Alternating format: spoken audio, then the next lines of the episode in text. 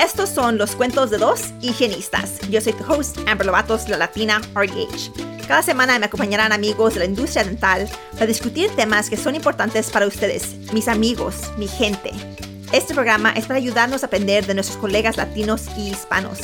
Este podcast cuenta con el apoyo de patrocinadores, así que escucha este anuncio y únase a nosotros mientras les contamos un cuento de dos higienistas. Bienvenidos de regreso a un cuento de dos higienistas. Yo soy Ampar Lovato, soy la Latina RDH y soy la host de un cuento de dos higienistas. Este, estoy aquí hoy con Melange este, Pérez Torres, que es la directora de higiene dental de Aspen Management Inc. y la vicepresidenta del desarrollo profesional para la Asociación de Higiene Dental de Nueva York. Bienvenida, Belangi. Gracias, un placer estar aquí en este hermoso día. Aquí está lluvioso, no está muy hermoso, pero al menos está calientito. Tú estás en un lugar frío. Sí, se está calentando. So ya yo estoy ah, mirando señales de la primavera. So, escuché los pájaros oh, cantando. Qué bien voy a ir a visitar este, a Nueva York fines de mayo. So espero que esté Oh, oh sí, sí, sí, ya hace tiempo. Hay una, este, hay un evento que Krusty Orobi va a tener en Nueva York que se llama um, The Bridges Program, que es para diversity e inclusión. Este, y va a haber un free CE el viernes en la mañana y luego viernes en la tarde y el sábado tenemos un outreach event. Vamos a hacer este, un programa en la comunidad vamos a hacer like free screenings y Ay, me encanta. Yo nunca lo escuchaba, es un programa nuevo. Es programa nuevo, empezó este año. Este, so, yo voy a ir con ellos a Atlanta, a la Florida y a Nueva York. Y no sé si van a hacer más de esos o si han hecho otros, pero esos van a ser los, los tres a, los que me invitaron. Pero yo, te, yo los datos. sí, sí, porque yo me voy a comunicar con ellos a ver si me invitan para la de Nueva York. Sí, este, cuando, me manden el link, yo, se los mando. Este, ya, estoy, estoy muy feliz de poder ir a hacer, ya, outreach en Nueva York. Este, en Atlanta vamos a estar, y creo que, creo que están en partnership con CBS, este, porque, ya, porque para Atlanta y Miami, va, los screens van a estar en un CBS, so es, es para la comunidad. Y voy a tratar de ver si puedo agarrar este, mis libros para poder darle a los niños. Realmente, like, en Nueva York y en Miami, donde hay mucha gente que habla español, para ellos. So, pero no vinimos para hablar de eso, vinimos porque tú vas a hablar con nosotros sobre los códigos dentales. Este, ¿Nos puedes dar un poquito de... Primero les voy a decir dónde trabaja la Angie, o ya les dije dónde trabaja, pero tiene un poquito de trabajo ¿Y cómo te metiste en los códigos dentales? Bueno, yo empecé mi carrera dental como una asistente dental casi 19 años atrás. I'm, showing my age. y fíjate, yo no sabía tanto de la profesión de, um, de hygiene profession porque no era tan común como yo pensaba que era la asistente dental. Y cuando yo entré en la profesión, yo trabajaba en ortodoncista. So, no había mucho, no había higienista hasta que él trajo uno que aprendí de su profesión y había la oportunidad que estaban abriendo una escuela, un programa en mi pueblo y yo dije, bueno, esto debo, yo debo aprovechar y registrarme y a ver si me escogen y ah, pues me cogieron y ahí empecé mi carrera en dental hygiene. Um, so mi, yo, en ese tiempo yo era una madre, madre soltera y para mí, aunque me encantaba trabajar con el ortodoncista, era, cuando yo cogía vacaciones, pues yo tenía que coger mis vacaciones. Eso era limitado y no había los beneficios y yo necesitaba un trabajo estable, pero también que me daba la oportunidad a usar mi nuevo, nuevos skills que aprendí. Um, eh, eh, en, bueno, en General Dentistry. So, yo fui a, el primer trabajo de hygiene yo tuve fue en Aspen Dental. Era cinco minutos de mi casa, yo no podía quejarme. y cuando yo llegué a Aspen Dental fue en el 2011 y estaba cerca de la del headquarters en Syracuse, Nueva York. Y empecé a estar envuelto en diferentes programas en, tecnología, en nuevos sistemas, nuevos procesos, y yo era como user end uh, feedback para mejorar diferentes programas o, o, cómo podemos incorporar un equipo o, entre the, the daily operations. So, um, con el tiempo me envolví a, hacer relaciones con diferentes directores, a aprender más y siempre estoy aprendiendo, ¿verdad? Siempre uno debe seguir mejorando y aprendiendo y empecé a, a trabajar aquí y abrió una oportunidad para yo manejar a diferentes programas que yo tenía, porque yo era también un trainer. Entonces yo estaba envuelto en mucho training porque yo usaba mucho ah, de la cosa y lo me ayudé a ellos a mejorarlo y estaba envuelto en eso. So, yo estaba en training, en professional development y con el tiempo estaba con learning and development y hygiene support for chairside hygienists. Y ahora estoy aquí, ahora soy una de las de las directoras, hay varios directoras de Hygiene Support, pero yo estoy trabajando aquí con, um, en Syracuse, Nueva York todavía, y, pero también estoy envuelta en la profesión de nuestra asociación también. So, yo estoy ayudando en el área de educación. Y qué quieren las higienistas aprender también para hacerlo interesante para ellos eso es parte de mi background. Qué bien. ¿Y estás estudiando? ¿Eres también estudiante? Sí, estoy estudiante para hacer un, uh, más área de management, porque la profesión es importante cómo manejar personas. Eso, mm, es difícil. es bien difícil aprender a cómo manejar personas, pero también aprender de cómo recolectar datos para ayudar a la gente a entender, entender el valor de, cierto cambio y cambio de proceso y cómo puedo ayudar a traer valor a ellos en su necesidad. Ya, ya, es, ya, eso es algo interesante. Yo creo, mi hermana me dice, a veces me ofrecen trabajo y mi hermana me dice, no, Amber, tú no, has, tú no eres hecha para que alguien te, to somebody for man, to manage you. Tú no eres, esa no eres tu, así no funcionas tú. Tú eres, you're made to be your own boss. I'm like, you're right, you're right. Este. bueno, yo tenía ese espíritu de entrepreneur también, porque yo inventé un chocolate caliente que con ¿Oh. ¿sí? sí, sí, yo dije, yo me ahora soy un entrepreneur instead of entrepreneur. estoy aquí ahora, en vez de producir chocolate caliente, estoy produciendo uh, sesiones virtual. Sí. I mean, todo está bonito y todo tiene su tiempo. Yo creo que en un tiempo a lo mejor regresaré yo a, trabajar para alguien, pero ahorita en este punto de mi vida me gusta mucho la libertad que tengo. Este, pero creo que el problema es porque he trabajado con mucho management que no saben cómo manejar a la gente. Es cierto. Y este, y yo no tengo tolerancia para eso. yo, este, digo, yo he sufrido suficiente en mi vida. Yo no nací para sufrir en el trabajo. Y entonces, si yo no soy feliz, adiós, nos vamos. Este, porque yo sí sé, yo creo que yo sé mi valor. Um, y no me dejo, y es la cosa. Pero hoy estamos aquí, vamos a hablar de códigos dentales. So, este, ¿Nos puedes hablar un poquito de la historia de los códigos dentales? ¿Cómo salió esto? ¿Quién los regula? Este, ya, ¿cómo, cuándo salen. Yo creo que, creo que cambia cada año, pero ¿cómo, pasa todo esto? Bueno, el código dental es una manera para atraer y verbaje universal y para los seguros y con los providers, los dental providers. So, el, primer libro, primer serie de código fue publicado en 1969 y todos los años han uh, hicieron ajustes y para ayudar la comunicación y la práctica de servicios en cómo se debe reembolsar.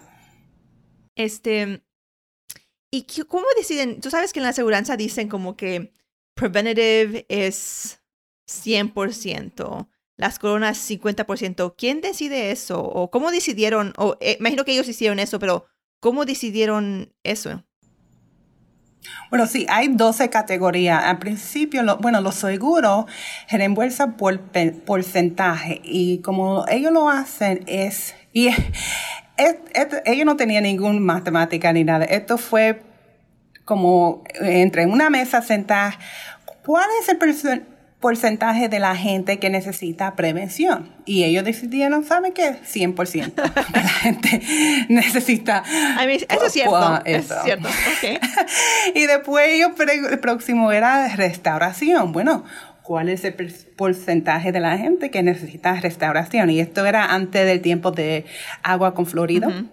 Um, son los niños, si los niños tenían una carie, una victoria, porque en vez de tener cinco mm. en cada, um, no había tanto uh, prevención como ahora, pero ellos asumían como que 80% de la gente necesitaba alguna restauración en su diente. Este, sí he escuchado que este, a veces las aseguranzas no cubren, si pongo un código no siempre lo van a pagar, este, pero que hacer eso dependiendo de la aseguranza, si que van a pagar o no.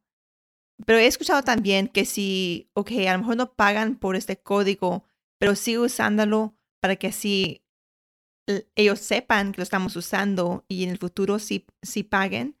¿Eso, ¿Eso sí es cierto? Bueno, se puede hacer así. Yo sé que hay mucha gente que yo creo que la necesidad que necesitamos de un código es la de laser, porque no es un laser code uh, formal y esa es la que usan um, the unspecified code, que eso, yo he escuchado eh, eh, eso en muchos um, casos. Todavía no lo he visto así, pero lo que yo he entendido, sí, sí, tenemos que usar, si hay una necesidad de un código, lo bueno es que podemos uh, someterlo también antes de noviembre primero, el primer de noviembre, todos los años, si tú vas al ADA website, si tú tienes una sugerencia o quieres mejorar el lenguaje que está escrito en su código, puede ah, someter una aplicación y ellos tienen un proceso cómo lo puede hacer ah, para para ponerlo. Y eso no, eso no garantiza que un seguro lo va a cubrir, pero por lo menos es una forma de comunicar qué hicimos con el paciente y ayudar con el tratamiento. Ok, muy bien. Vamos a hablar de, de la higiene dental porque este es un cuento de dos higienistas. Vamos a hablar de los códigos este, que higienistas a veces usan. Vamos a hablar un poquito del debridement code. Este, So, the Primate Code es 4355 y esa tuvo muchas revisiones. Y ah, por un momento dado, ah, se usaba mucho para en forma de gingivitis, antes que gingivitis existía. Bueno, gingivitis code existía como ¿Cuándo fue? Yo creo que en los 70 y lo, lo oh, sacaron. No sé por qué, pero así se existía antes y, y lo, después que lo sacaron, Um, la gente usaba el debridement code o lo usaban mal. Y bueno, el debridement code en este día es para sacar lo que hace, que bloquea una evaluación formal al, paciente. Y to diagnose caries um, or disease, pero no se podía ver con tanta uh, cálculo o el plaque que estaba cubriendo uh, el dental. Now, yo también, yo creo que este código no se está usando tanto como antes porque,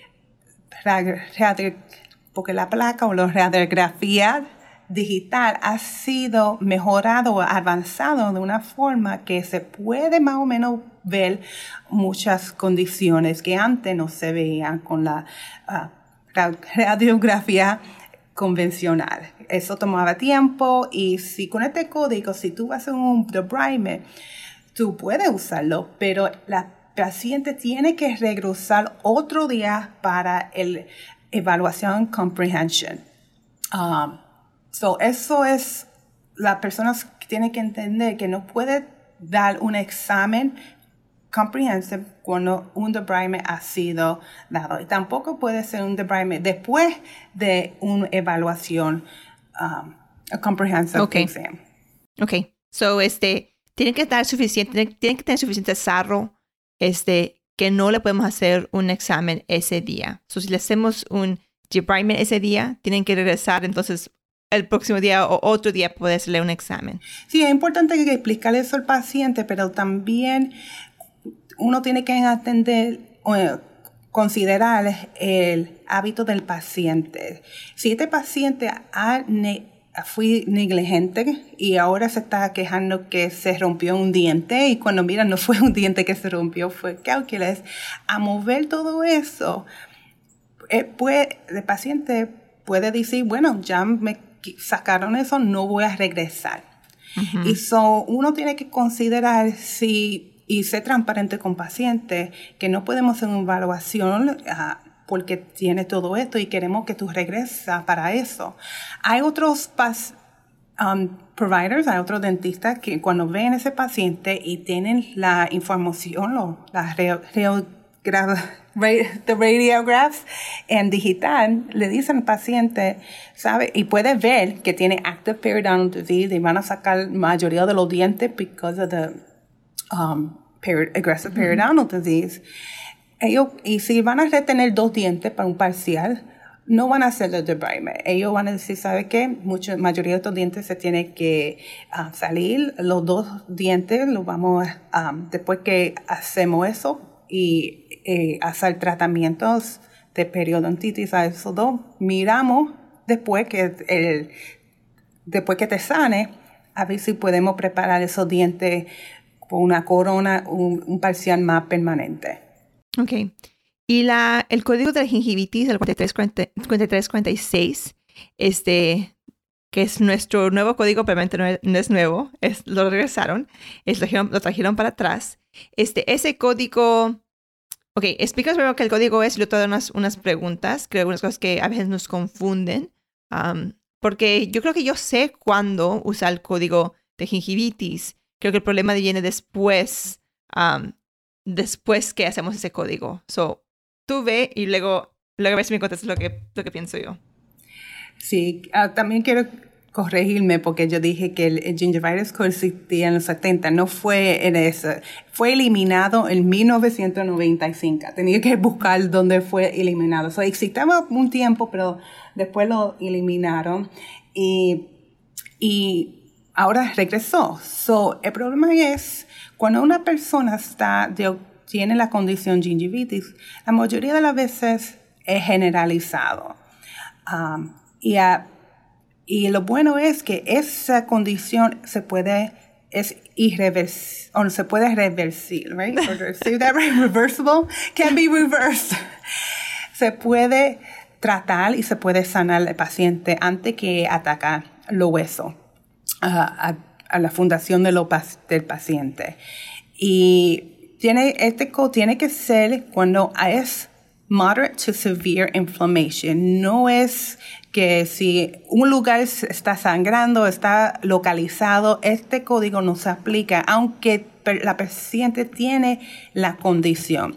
Hay, tiene que ver la, idioma, cómo lo pueden utilizar este código para ser reembolsado. So, it's a full mouth code, es un código que tiene que ser general, generalizado en la, y tiene, la paciente tiene que tener bastante inflamación y, evidencia de eso.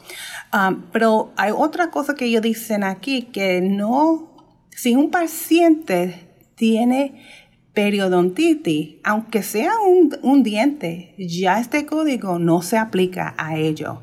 Y es, es ayudar para separar los pacientes de gingivitis con los pacientes de periodontitis, porque en una condición se puede reversar. Am I saying that right? sí, sí, es reversible. Es reversible y otro no es. Uh, es así. So, es ayudar a separar los lo pacientes aún más. So, hacen el código gingivitis 4346 y ahora regresan en seis meses y ahora ya no tienen gingivitis. Se cambian al código de, de, de 1110 de profilaxis o siguen con el código D4346. No, es... Uh, de come back to prophylaxis. Con lo que yo estoy viendo es que pacientes que han sido ah, presenta con gingivitis, ellos regresan oh, en dos semanas oh, para los profilaxis. Entre dos semanas para hacer el tissue evaluation, porque una, cuando una persona está infectada deben regresar mucho más antes para asegurarse que la paciente ha respondido con la terapia y se está curando, porque si no, puede ser otra condiciones que tenemos que chequear. Si hay un oral systemic issue, porque esta paciente no está respondiendo a la terapia. Is there an undiagnosed medical condition um, that we should refer out? So, lo que estoy viendo, ellos, the 4346 gingivitis patient, they come back two weeks for prophylaxis and then six okay, entonces, este, regresan este, en dos semanas. Nosotros hacíamos este cuatro semanas, like a four to six reeval. Ya, yeah, nosotros hicimos 46. Este, pero en ese, día, en ese día nosotros no les cobrábamos para una profi, les cobrábamos por un reeval que típicamente no, no cobrábamos, nomás hacíamos una evaluación. Este, pero tú estás diciendo que es debemos hacer una profilaxis en dos semanas o puede ser una reevaluación o, o cualquier. Cualquiera, yeah, cualquiera de las dos eh, eh, es appropriate. Si lo quieres hacer no charge, es, parte del tratamiento de gingivitis, that's okay too. Um, because el seguro va a cubrir entonces, dos limpiezas al año. Y so, si usa gingivitis, si, ellos, si ellos lo if they reimburse it as a prophylaxis, then they may consider that one as the first prophylaxis. Entonces, este, regresan, so puedes hacer una profi o puedes hacer un reeval dependiendo de lo que tu oficina decide. Este, ya, no me gusta hablar de cómo, que, que paga la aseguranza o que no, ¿verdad? Porque es like, realmente debe ser de like, lo que el paciente necesita, right? El paciente necesita que le hagamos una evaluación otra vez. Sí. O el paciente necesita, you know, otro, este, pero podemos hacer, podremos hacer gingivitis dos veces. Um, Sí, no hay límite con este código. Se puede, si el paciente presenta con gingivitis, y even in the reval, si, si presentan, bueno, se puede hacer un retratamiento, aunque, pues claro, ya sepa, este paso del seguro no lo va a cubrir, pero si la paciente lo necesita, lo necesita. Um, okay. Es el retreatment de gingivitis. Um, ok, vamos ahora a ir a los códigos 43, 41, 43, 42, que son el alisado y raspado radicular. ¿Qué son las diferencias entre 43, 41 y 43, 42? So, 4341, el paciente tiene que tener cuatro o más dientes y, y 4342 es localizado 1 a 3. So, depende cuánto diente tiene la, eh, paciente en ese cuadrante. Um, so, the procedure is the same. It's just the number of teeth existing in that quad. So the scaling and root planing. Y cuando una persona está haciendo scaling and root planing, es bien importante documentar que donde root planing occurred. So um, los seguros quieren ver si hiciste you know, root planing en un cuadro o si está usando un número lo, eh, código localizado, debe incluir los dientes que fue con um, fue scaling and root planing. So eso es importante que, que, que, lo escriben y también ponga el staging grade when, cuando está usando este código. Este, cuando dices, este, depende de cuántos dientes tienen, lo que dice, quieres decir es que depende de cuántos dientes tienen periodontitis, ¿verdad? No cuántos dientes tienen en la boca. Exactamente, con dientes que son activos con infección. Con infección. Um, y lo que yo veo y escucho mucho es que un paciente tuvo el alisado y raspado radicular, un 4341 o 4342, y ahora regresan y este, miro yo en las notes y miro, oh, ahora los pusieron como profi, y los pusieron como 10, 11, 10. O miro que alguien, o lo que miro en las redes sociales es que miro que alguien le puso 49, 40, 10 y dicen, eh, ahora puede el paciente regresar al a profilaxis pueden regresar a 10, 11, 10. Este, yo aprendí que eso es incorrecto, que después de hacer un alisado y raspado radicular, siempre y por siempre va a ser un 49, 10. y a veces puede cambiar, a lo mejor necesitas tratamiento otra vez, pero el código siempre va a seguir. Si estamos haciendo más un mantenimiento, un mantenimiento, tiene que ser 4910.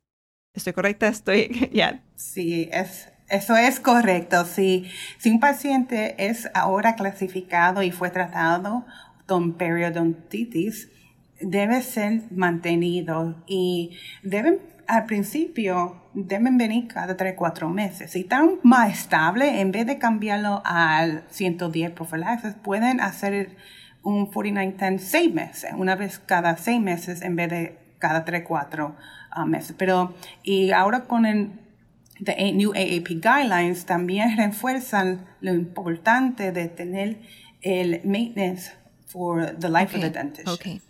Este, pues me gusta eso, ¿verdad? Por la, por la vida de, la, de los dientes. Tienen que, ya empezaron así, van a seguir así por siempre. Sí, este, siempre. Bueno, es siempre, lo, lo, lo eh, the challenge es cuando, si una paciente viene nueva y tú no tienes ninguna historia de scaling and root planing, pero, um, pero tiene reduced periodontium, pero tiene exposed root surfaces. Eh, ¿Cómo lo va a mm, tratar? Ok, tú decir cómo lo hacíamos nosotros cuando, cuando hacíamos, este, su hacíamos que eso era su diagnosis, este, like, healthy on a reduced periodontium. Um, si no tenían sangrado, a lo mejor tenían este, porque también sabemos que se puede perder hueso por otras razones, ¿verdad? Por clenching y grinding, este, mm. por orto, por cualquier cosa. Este, so hacíamos like un 10, 11, 10. Si, tenía, si no tenían sangrado, si tienen sangrado ya no es un 10, 11, 10.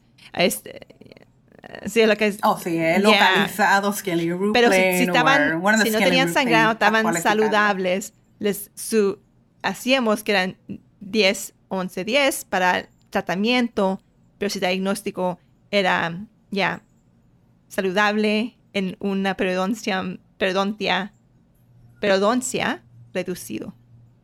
That's what we would call it, like a healthy Sí, I, I, need to learn more dental Spanish from you. Yo trato de, practicar, no es mi español es uh, perfecto, pero trato de practicar mi, mi español dental y... No, es un buen reto para mí también. un buen reto para mí porque yo no estoy acostumbrada a hablar tanto dental en español. Yo no tengo... Este, y, ah, cuando hay pensando en eso digo, no, pero, periodoncia, no es periodontia, es periodoncia. Entonces tengo que... A veces, no, a veces no sé la palabra exactamente, pero sí la sé, pero no está... No es palabras que practico yo en, la, en diariamente, ¿verdad? Cuando yo estoy hablando con mi familia, no estamos hablando de cosas dentales, estamos hablando de... Y igual, off topic, pero como tú y usted y vos, este, yo en mi familia nos decimos de tú, pero en, con mis pacientes debo decir usted, ¿verdad? Más con respeto, más profesional. Pero a veces me sale porque estoy tan acostumbrada a decir de tú.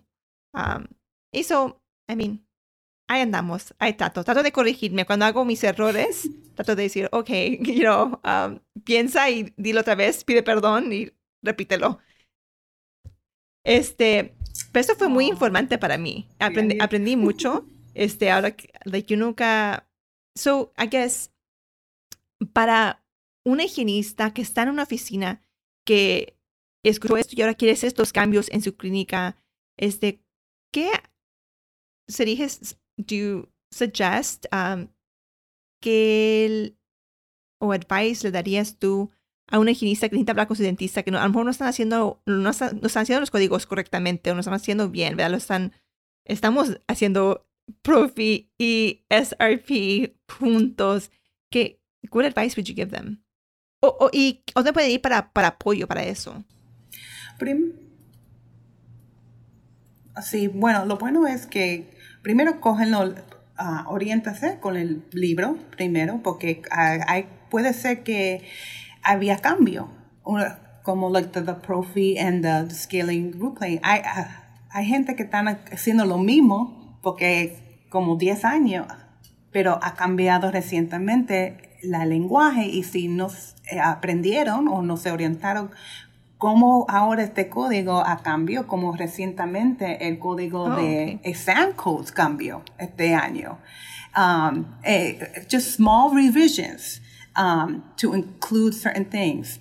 Son códigos que usamos mucho, pero no estamos mirando los lo cambios que están, así, que están haciendo, que pueden impactar si podemos usar el código o no. Um, so primero cogen eh, eso. Hay different resources out there también. El ADA tiene a, a great document online que tú puedes, you can print. Es más, print that Okay. book, uh, print that one because it has a lot of hygiene codes.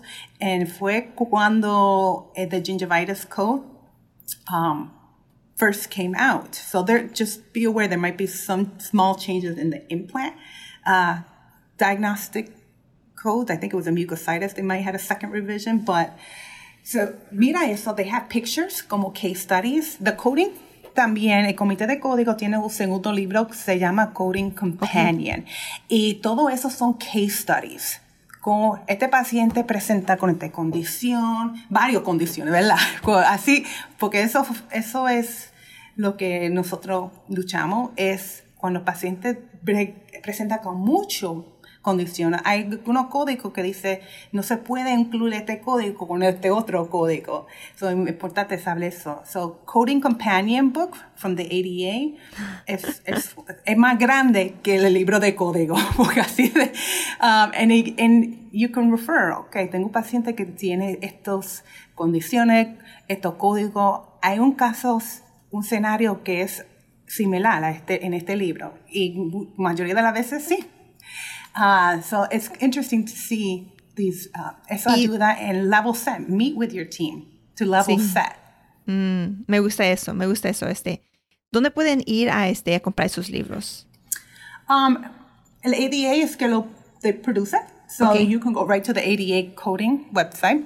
Okay. Um, puede, and they even have an app. So tú puedes tenerlo en tu Oh. teléfono. They do have a downloadable app. So coding on demand, if you're a traveling hygienist or temp hygienist, um, tú puedes abrir eso del app y tener the latest, you know, information. So I thought that was a nice addition. Yeah, it the is. app. That is really nice. Este, he aprendido mucho hoy. Esto realmente eh, me ha abrido mi pensamiento porque trato de yo de ser alguien que es um, que está informed, que está informada. Este, Yeah. y tú me enseñaste hoy algo, so te agradezco mucho por eso. Este, fue una buena conversación. Yeah, es interesante and it, it's like a, there's a reto for me to speak in dentistry in Spanish.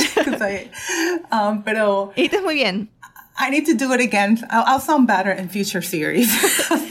Es que el problema es que nos da nervios. Creo que sabemos hablar el español, pero luego que te pongo yo aquí en la luz a decir, ahora sí, ponte a hablar. Es, es diferente. Es diferente cuando, sí. ya, cuando tienes la presión. sí, y hay muchas palabras que son más técnicos que yo no uso diariamente. Claro, claro. Y so, eh, me, me, so yo, I want to thank you. Gracias por invitarme y hablar de código. Y pues claro, si alguien quiere conectarse conmigo, me pueden buscar en LinkedIn. Eh, mi nombre, Belangi Pérez. Siempre estoy creciendo mi uh, dental network. Muy bien. Y so you can find me there. Ok, muchas gracias. Este, y todos ustedes que están escuchando, nos veremos el próximo martes. Gracias. Gracias por acompañarnos esta semana. Esperamos que hayan disfrutado este episodio. Asegúrese de presionar el botón de suscripción en su aplicación de podcast y que nos visiten en nuestras redes sociales. También les pedimos que inviten a sus amigos y sus amigas que nos escuchen. Realmente les agradecemos el apoyo que nos han dado la comunidad latina y hispana y nos vemos la próxima semana.